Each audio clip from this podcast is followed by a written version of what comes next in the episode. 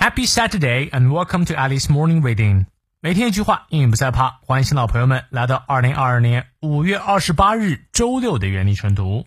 今天这句话来自于 Bruce Lee 李小龙，相信他大家肯定都认识。早年学习咏春拳，到美国留学后啊，辗转进入演艺圈，后来呢自创了截拳道，成为了史上最有影响力的武术家之一，也是二十世纪流行文化的重要标志。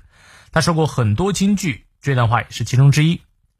The successful warrior is the average man with laser-like focus. 成功的战士是普通的人，但如激光般的专注。你看，你翻译对了吗？我们来逐字看一下。The successful warrior。Successful 指的是成功的，呃，warrior 指的是战士，啊，is the average man 啊，成功的战士啊，优秀的战士，他就是普通的人，但他有什么呢？With laser-like focus Laser 指的是激光，呃，什么什么 like 指的是像什么样的，laser like 如激光般的 focus 指的是专注，在这里做名词啊。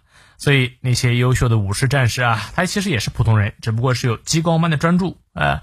我觉得这个 warrior 战士也可以换成 student。The successful student is just average man，也是普通的人，with laser like for focus 啊，有激光般的专注。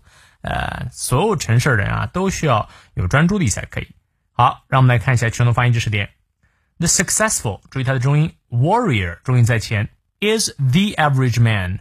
average，注意它的元音啊。那么前面这个 the 发 the 的音，is the average man with laser-like 发字的音，with laser-like focus。好，从头到尾我们来过两遍。The successful warrior is the average man with laser-like focus。再来一遍。The successful warrior is the average man with laser-like focus? focus。希望这段话对你有所启发。那么有任何问题，我们六点半的成都直播不见不散。See you later.